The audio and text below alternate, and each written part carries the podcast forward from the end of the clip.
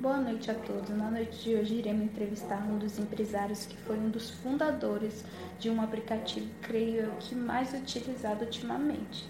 Guilherme Bonifácio, ele foi um dos fundadores do iFood. E a Thaís vai começar com a entrevista com ele hoje. Boa noite, Thaís. Boa noite, gente. Já vamos começar com a primeira pergunta da noite. Então, Guilherme, quando que surgiu a ideia de criar um serviço desse tipo? Olá, boa noite a todos, como estão? Bom, minha história começou em 2008, comigo e mais três amigos da faculdade. Certo dia, decidimos nos juntar à Disquicock, que era uma empresa que tinha um modelo de negócio bem parecido com o que o iFood é hoje, mas bem mais focado na logística. Na época, nós fazíamos revista com os menus de diversos restaurantes e distribuíamos para todos os clientes. Naquela época recebíamos os pedidos via telefone. O processo de back-office era muito manual também. Nós enviávamos os pedidos por fax para os restaurantes. Falávamos com o aparelho da Nextel com os motoboys do nosso sistema e os motoboys retiravam o pedido do restaurante e recebiam o pagamento dos clientes em cheque ou em dinheiro. E depois tínhamos que fazer toda a tesouraria para o processo acontecer corretamente. Vocês não podem imaginar a confusão que era.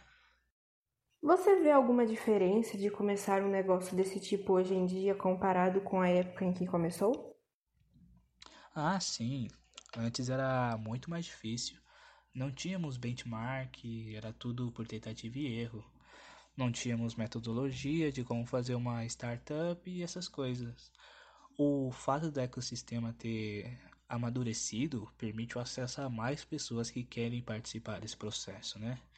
Quando começamos, existiam poucos fundos. Eles não se interessavam pelo iFood ou tinham conflitos de alguma forma. Tínhamos poucas opções naquela época no ano de 2011, nós acabamos captando um fundo chamado Warehouse. E isso nos permitiu criar uma marketplace online, e a partir daí que as coisas começaram a caminhar.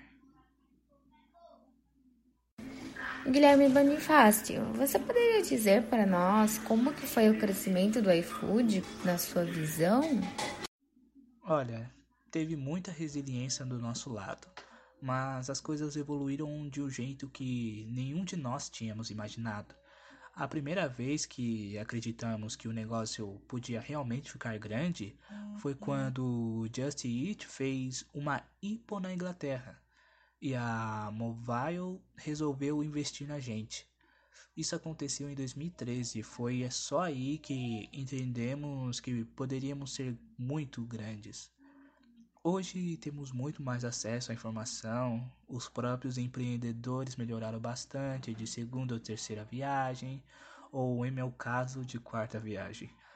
Os investidores estão mais maduros, o cenário de taxas de juros também favoreceu bastante, o investimento em venture capital. Não dá nem para comparar o cenário que temos hoje com o que era antes. No nosso caso, as coisas ficaram muito maiores do que a gente sempre sonhou. O serviço que você oferece é um serviço de entrega, né?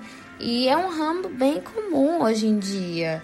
E eu gostaria de saber como que foi para vocês, como vocês conseguiram se destacar, qual que foi a ideia de vocês, o que, que foi inovador? Ah, para mim é tudo uma questão de execução. O iFood não é uma ideia original. Tínhamos benchmarks externos claros do que queríamos fazer. É muita questão de execução. Nossos unicórnios são inspirações de outros players.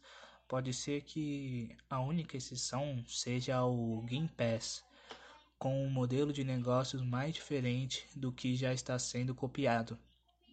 No caso do iFood, com muito mérito da Mobile em sonhar grande e serem agressivos no investimento, tivemos um processo de consolidação no mercado, pois em dois anos nós compramos 20 empresas locais com um modelo de negócio muito parecido com o nosso.